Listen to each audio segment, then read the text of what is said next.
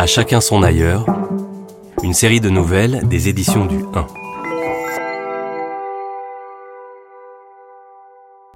Le temps d'un été, l'hebdomadaire Le 1 et sa collection Le 1 des libraires, les trimestriels Zadig, Légende, America, vous donnent rendez-vous autour de l'ailleurs. Onze écrivains explorent par la nouvelle ce mot à géographie variable. Des récits audio qui vous font voir du pays et des sentiments. Avec les voix de Clotilde M et d'Emmanuel Noblet. La nouvelle de Valentine Gobi, un mot blanc.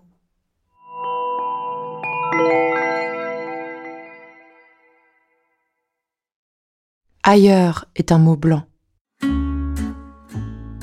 J'appelle blanc ces mots émotionnellement neutres, qui ne s'animent, ne deviennent signifiants qu'habités par une histoire singulière. Ils sont infiniment malléables, ajustables à la seule expérience, et selon la bouche qui les dit, la main qui les écrit, déclinent toutes les nuances, de l'émerveillement à l'effroi. Enfance est un mot blanc, le plus solaire, le plus sordide, selon qu'on songe à Marcel Pagnol ou à Jules Renard. Maison est un mot blanc, et mère, sacré sous la plume d'Albert Cohen, accusatoire chez Hervé Bazin, ou père et famille, bien sûr, et naissance, couple, mort, départ, rupture. Ils appellent un récit, une confidence, ils se déplient dans la parole. C'est pourquoi sans doute il en est tant de romans. Dans La tête d'obsidienne, Picasso évoquait certains de ces mots à André Malraux, qu'il considérait comme des thèmes fondamentaux de la littérature, et appelait, lui, emblème. Ailleurs et de cette famille. Ailleurs, pour moi, depuis l'enfance, c'est l'autre nom du désir et du rêve, le franchissement de toutes les frontières du monde familier. Cet au-delà ne m'effraie pas, il me fascine et m'aimante. Petite fille, je cherche sur la map monde les pays aux noms étranges que traverse mon père. Uruguay, Panama, Indonésie, Sri Lanka, Madagascar. Du bout de l'index, je fais tourner la sphère lumineuse dans le noir de ma chambre. J'y projette les poupées aux vêtements extraordinaires qu'il me rapporte de ses voyages. Elles disent l'ailleurs qu'il emporte sans cesse comme la peau de caïman, la tête de toucan, les lances de Guyane accrochées au mur, souvenir d'un service militaire aux lisières de la jungle dont je n'ai retenu que les images exotiques. Forêts luxuriantes, animaux fabuleux, pirogues sur le fleuve, toute promesse d'aventure. Ailleurs, à de grandes ailes, il commencera pour moi aux portes du village, et puis de ville en ville, de pays en pays, d'un amoureux à l'autre. J'irai moi aussi voir là-bas si j'y suis. À 12 ans, dans la maison parmi les oliviers, je me fais le serment du départ. Il porte d'abord le nom de Paris, auquel j'associe toutes les transgressions, politiques, culturelles, vestimentaires, sociales, toutes les permissions, dont celle de l'anonymat qui m'excite entre toutes, et de l'inconnu. C'est la grande ville, la ville lointaine à plus de 1000 kilomètres du village. C'est la liberté. Depuis Paris, l'ailleurs changera de continent. Il sera l'Amérique, puis l'Asie, et en Asie le bidonville qui est un ailleurs dans l'ailleurs. Jamais je ne trahis, je me complète, je m'élargis. Ailleurs est un heureux décollement de racines. Depuis toujours, le mot ailleurs glace ma grand-mère de 91 ans. À la lecture de sa vie, il est le nom de l'arrachement, du mouvement perpétuel et du manque. Il est le contraire d'un chez-soi, une expression dont la douceur déborde dans sa bouche. Elle évoque la chaleur d'un foyer, l'espérance d'un lieu sûr. Ailleurs, c'est nulle part. L'ailleurs commence à sa naissance. Son grand-père la chasse du prénom qu'on lui avait choisi, Claudine. Les prénoms sont mots blancs par excellence. Ils résonnent des vies particulières de ceux qui les portent, incarnent nos peurs et nos fantasmes. Pour le grand-père de ma grand-mère, Claudine est ce personnage de Colette dont les aventures libertines scandalisent les milieux conservateurs. Il est hors de question que sa petite fille y soit associée. De dépit, la mère de ma grand-mère s'en remet au pur hasard. Elle pointe son doigt les yeux fermés sur un calendrier et décrète froidement que l'enfant s'appellera Thérèse. Thérèse, c'est le premier exil. Ma grand-mère prendra sa revanche plus tard, nommera ses filles Sophie et Brigitte, prénoms de deux héroïnes aimées jaillies des imaginaires de la comtesse de Ségur et de Berthe Bernage, tandis qu'elle, toujours, habitera un prénom par défaut. Elle s'en inventera un troisième, Billy, qui n'aura aucune existence officielle.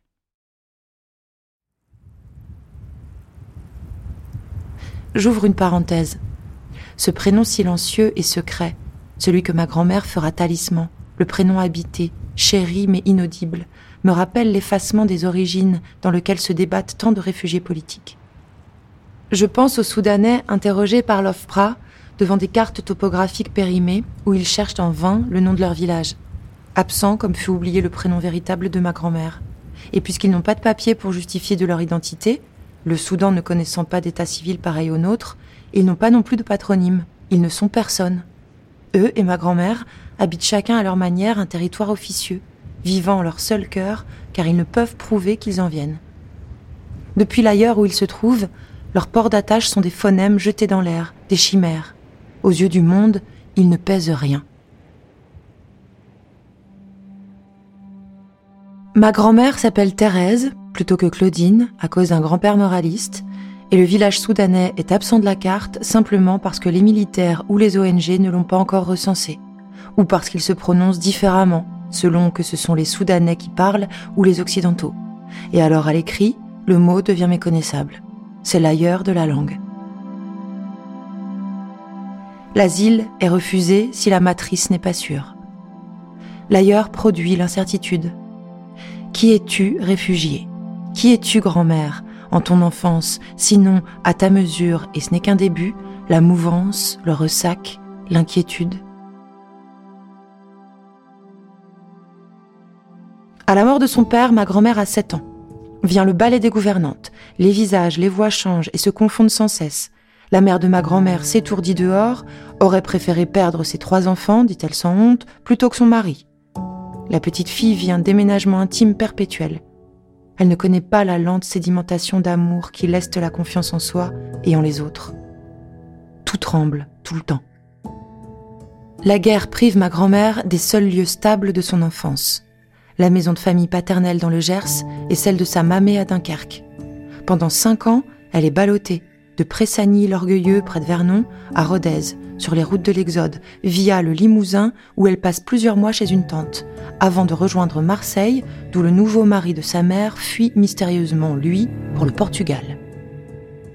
Le manque d'argent provoque le retour à Paris où ma grand-mère, son frère et sa sœur sont répartis dans plusieurs appartements chez des membres de la famille.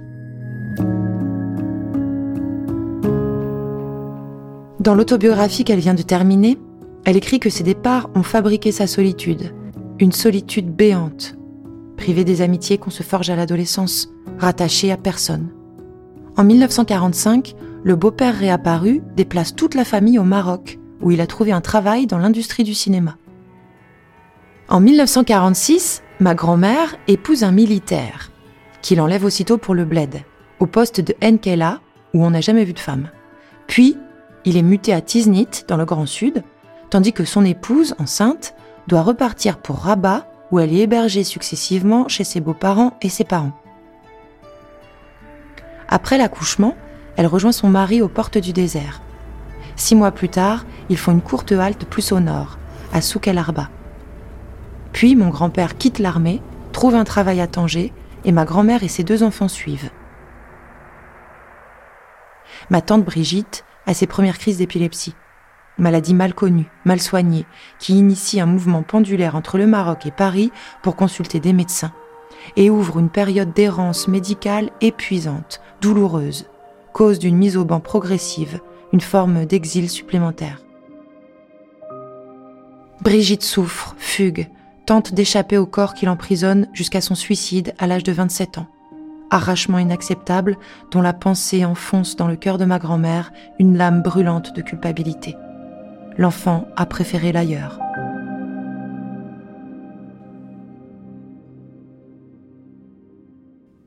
Mais entre-temps, il y aura Port-Lyotet, en 1953. Suite à l'embauche de mon grand-père à l'usine de carton Béguincet, puis le retour définitif en France en 1956, au moment de l'indépendance. Ils sont fauchés nus comme des vers, eux et leurs trois enfants, tandis que s'annonce un quatrième. On les loge dans la famille à Paris. Mon grand-père fait du porte-à-porte jusque tard dans la nuit pour vendre des contrats d'assurance. Ma grand-mère tente de nourrir les enfants. un oncle projette de les aider à acheter l'une de ces habitations pouillons qui doivent être construites à Boulogne-Billancourt. Il s'endette, mais l'entrepreneur fait faillite. Le parent qui les héberge quitte l'appartement, et comme ils n'ont pas un sou pour reprendre le bail, ils vivent sous la menace de l'expulsion pendant quatre ans. La vie n'est plus un tremblement, c'est un risque de séisme permanent. Il faut un courage extraordinaire pour l'affronter si longtemps. Il y aura d'autres déménagements. Et puis un répit à Boulogne, quartier du Point du Jour, en face de l'île Seguin et des usines Renault, avant la mort de Brigitte, qui entraîne un nouveau mouvement. Le lieu cultive la blessure. J'ai un prénom donné et reçu avec amour. Je connais le nom de mon village. J'y ai une maison. Ils ont une existence tangible au-delà de ma mémoire et de mon cœur et ne s'effaceront d'aucune carte, d'aucun papier. On ne me demandera pas d'en justifier j'ai été ancré quelque part les 18 premières années de ma vie. Ailleurs est réjouissant, parce qu'il n'est pas exil, il est une épopée choisie, la possibilité de retour existe. J'ai une matrice. Je la tiens souvent à distance, mais mon désir d'ailleurs procède en partie de sa certitude et de sa pérennité. Je pense à ces millions d'immigrés qui se sont jurés de rentrer et ne l'ont jamais fait, ou bien si tard, à ces Portugais du bidonville de Champigny dans les années 1970, le plus gros bidonville de France, qui envoyait de l'argent au pays pour construire des maisons qu'ils habiteraient quand ils seraient vieux, s'ils tenaient jusque-là. Les Roms ont eu le même désir. Je pense aux Maghrébins qui n'ont pas défait leur carton des années durant, cultivant le mythe du provisoire, car ils reviendraient au bled, c'était sûr.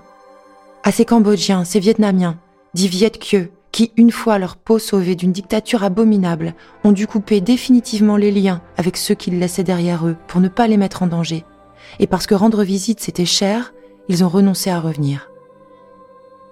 À ces gens d'Alep qui fuient l'apocalypse. Certains, incapables d'envisager un tel déracinement, vivent encore sous les bombes.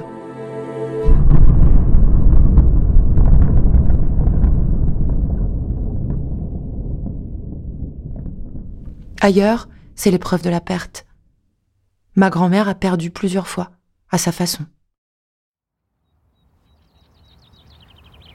La joie d'un premier chez soi, ce sera pour ma grand-mère une maison de campagne près de Dreux, au village de Fontaine-les-Riboux. Elle est alors plusieurs fois grand-mère. Elle nous regarde courir au jardin, elle y plante des fleurs, des arbres, et mon grand-père cultive un potager. Quelque chose de l'ordre de la racine est à l'œuvre. La terre compte, ce qui s'y enfonce, y pousse, ce qui s'y construit. La terre rassemble, fixe, nourrit. C'est une découverte bouleversante.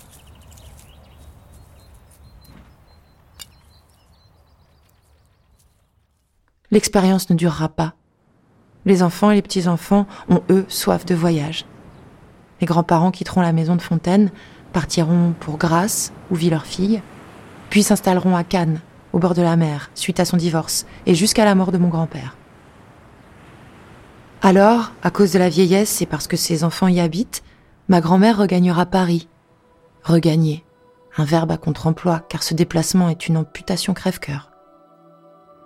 Quand je demande à ma grand-mère, dans le petit appartement du quartier de convention peuplé de tout ce qu'elle possède, un peu d'argenterie, quelques bijoux modestes, des bibelots, un joli secrétaire, deux ou trois tableaux, une armoire, c'est où, chez toi? Elle répond Cannes, sans hésiter. Cannes, pour moi qui ai grandi dans cette région à l'arrière-pays splendide, c'est une plage étriquée, massivement privatisée, mangée par le béton et les restos des grands hôtels, une mer encastrée dans la ville moche, une eau stagnante vernie d'huile solaire au reflet arc-en-ciel, avec promenade de luxe où se pavanent des milliardaires couverts de bijoux. Ça frime, ça parle fort, ça sent le parfum cher. Pourquoi Cannes? Je demande à ma grand-mère. À cause des amis, elle dit. Et sa voix est très gaie quand elle prononce ami, qui n'est pas un mot blanc, jamais. J'avais de vrais amis, tu comprends?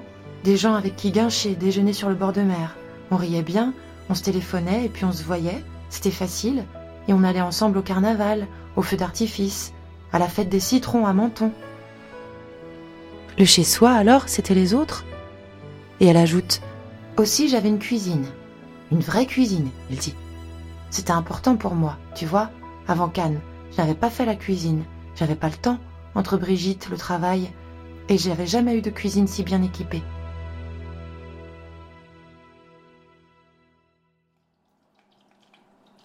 Je me souviens avec délice des ratatouilles fondantes de ma grand-mère, des gigots flageolets cuits des heures dans le four, des salades pleines d'herbes hachées ultra menues, des pommes de terre coupées en cubes, sautées dans l'huile d'olive, patiemment dorées sur toutes les faces, des flancs au caramel. La cuisine, c'était pour nous. Et les amis? Amis et chauds? Entendez ma grand-mère et la gazinière neuve tenait le rôle du foyer. Je sais bien que depuis le cuistot c'est Picard ou Monoprix et que suffit ou presque le micro-ondes.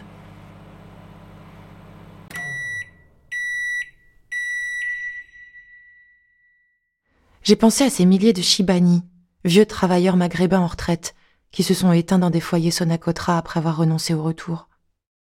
Ils ne voulaient pas perdre l'argent de la retraite versée à la condition sine qua non qu'ils résident en France, la pension faisait vivre la famille de l'autre côté de la Méditerranée. Chez eux, ils ne reviendraient qu'en cercueil, et avant ça traversait une nostalgie sans fin. Un mot dont la douceur sonore masque une souffrance considérée comme mortelle par la médecine pendant des siècles. Le mot nostalgie fut inventé au XVIIe siècle par Johannes Hofer, un jeune docteur de l'université de Bâle, pour désigner un chagrin si violent qu'il atteint le cerveau. On affirma longtemps que seul un retour au pays pouvait en venir à bout. À la fin de son autobiographie, j'ai appris que ma grand-mère avait acheté un caveau familial. Le caveau s'ajoute aux maigres possessions de l'appartement dont elle est locataire. Elle a choisi l'espace disponible le plus proche de Paris, pour que ce soit plus facile, elle dit. Le caveau est à Bagneux. Bagneux. Rien ne nous y attache, ça aurait pu être Châtillon, Crécy-la-Chapelle, Noisy-le-Sec. Ce sera Bagneux. Comme ce fut Thérèse, par hasard, même si la volonté de ma grand-mère de nous savoir ensemble quelque part teinte de tendresse ce nom blanc de Bagneux. Mais d'abord, je voudrais que ma grand-mère revoie Cannes, que sa vie ne s'épuise pas en nostalgie. Justement, elle vient de faire un projet merveilleux. À 91 ans, presque aveugle et trop fatiguée désormais pour se déplacer loin, elle a imaginé, après bien des hésitations, retourner à Cannes et revoir la lumière du sud, la croisette, la mer scintillante, les amis, ceux qui sont désormais trop vieux pour voyager, ceux qui dansaient, allaient à la fête des citrons et sont tombés malades, perdent la mémoire, abîmés par Alzheimer, ceux dont depuis des années elle ne connaît plus que la voix, car ils se téléphonent encore. Elle a voulu les voir, les toucher, eux qui étaient un chez elle. Elle a voulu voir l'appartement d'un de mes frères, tout proche, qu'elle n'a jamais visité. Ce projet m'a ému aux larmes. Peut-être la cécité aura-t-elle la vertu d'épargner à ma grand-mère quelques désillusions, de préserver les images anciennes.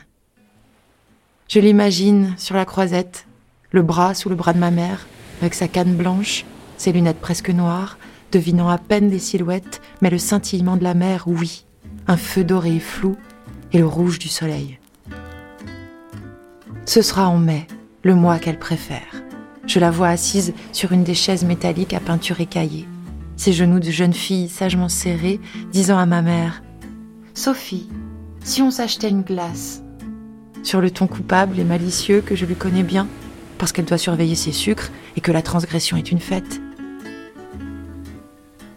Il y aura peut-être à côté d'elle une vieille dame ou un vieux monsieur qui se rappellera leur virée dans les dancings, leurs excursions à Saint-Paul-de-Vence ou à Théoul-sur-Mer et l'appartement à cuisine moderne de la rue Léon-Noël. Mon plus jeune frère filmera leur visage.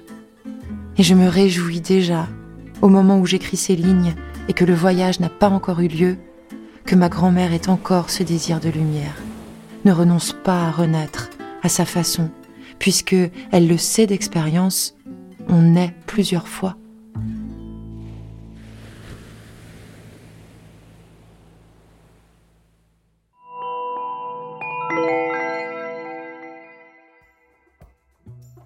Cette nouvelle vous est offerte par les éditions du 1. Pour explorer d'autres ailleurs, retrouvez en kiosque et en librairie l'hebdomadaire Le 1 et sa collection Le 1 des libraires, les trimestriels Zadig, Légende et America. Des titres indépendants, tous disponibles à l'abonnement. Après le 1 Hebdo, le magazine Zadig est fondé en 2019 par Eric Fotorino. Chaque trimestre, Zadig part à la rencontre de toutes les Frances qui racontent notre territoire à travers la littérature, des entretiens, des reportages et des immersions. 196 pages pour un journalisme de solution. À retrouver en kiosque, en librairie et par abonnement sur zadiglemag.fr. À chacun son ailleurs est un podcast des éditions du 1, produit par Bababam. La nouvelle est lue et interprétée par Clotilde M.